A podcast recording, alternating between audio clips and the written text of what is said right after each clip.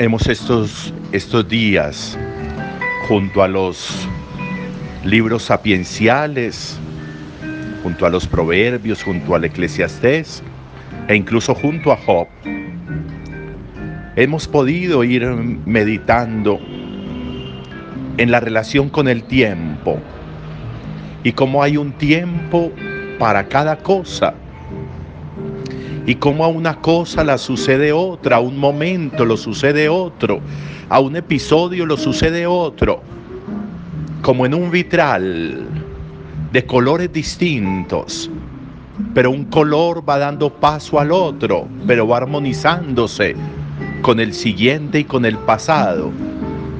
Esa es la vida, así es la vida, multicolor, multisabor. Así es la vida. Pretender volverla uniforme, pretender volverla monocolor, pretender volverla unisabor, es imposible. Y luchamos contra un gigante, y luchamos contra un Goliat, y luchamos contra un imposible.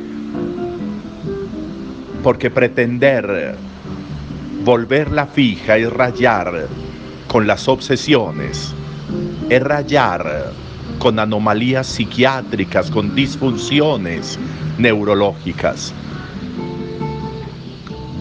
Todo pasa y todo llega, todo se mueve y todo afina la existencia. Todo va trayendo y va dejando y se va llevando lo que tiene que llevarse. Todo, absolutamente todo. Lo que me gusta y lo que no. Lo que me es afín y lo que no. Lo que me genera empatía y lo que no lo que me genera placer y lo que no. Todo trae y todo lleva. Todo se mueve. Nada es para siempre. Nada es eterno más que Dios y el amor de Dios en nosotros. De resto, todo es finito. Todo es pasajero. Todo tiene su tiempo. Y es lo que estamos experimentando en este final de Job. Todo eso pasó. Todo ese movimiento telúrico, todo ese movimiento de mente, de espíritu, de familia, de fe, todo eso, toda esa congestión, todos esos dires y diretes con los que llegaron donde Job todos esos argumentos de defensa y de negación, todo eso pasó, todo eso quedó atrás y vuelve otro momento. Tal vez como decíamos ayer, llegó el invierno, pero pasó el invierno, duro, complejo, frío, lacerante, hasta doloroso, pero pasó. Y Job tiene que reconocer que hasta se equivocó.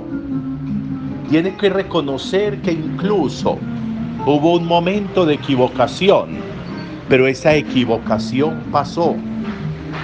Hubo un momento en que incluso se opuso al plan de Dios, pero todo eso pasó. Hablé de grandezas que no entendía, de maravillas que superan mi comprensión.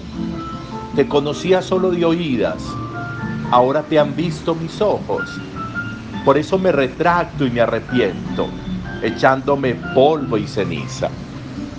También para esto hay tiempo y tendría que haber tiempo para reconocer cómo me equivoqué, lo reconozco, pido perdón y continúo lo reconozco, aprendo la lección y continúo.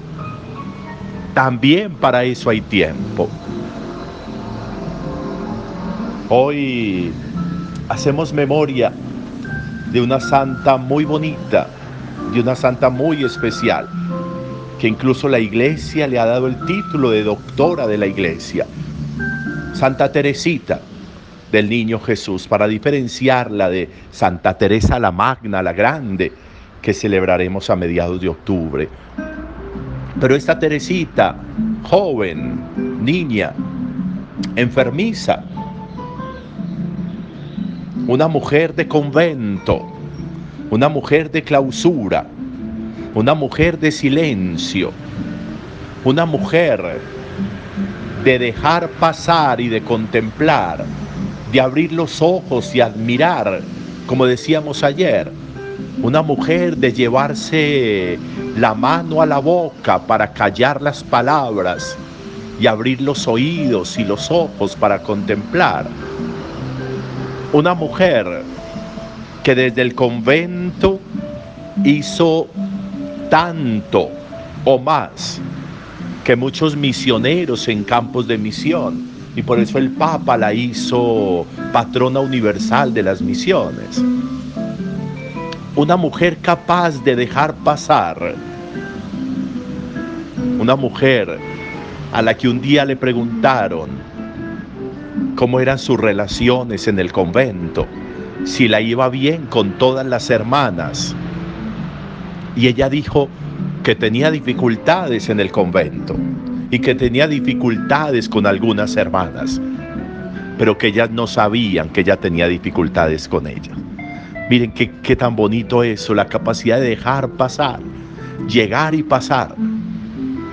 Las hermanas no saben que tengo dificultad con ellas, porque con esas hermanas que tengo más dificultad, que de pronto no me gusta su manera de ser, que de pronto no me gusta aquello, que de pronto no me genera empatía aquello, a esas hermanas es a las que más quiero. Y las quiero más para que nunca se den cuenta de que tengo dificultades con ellas.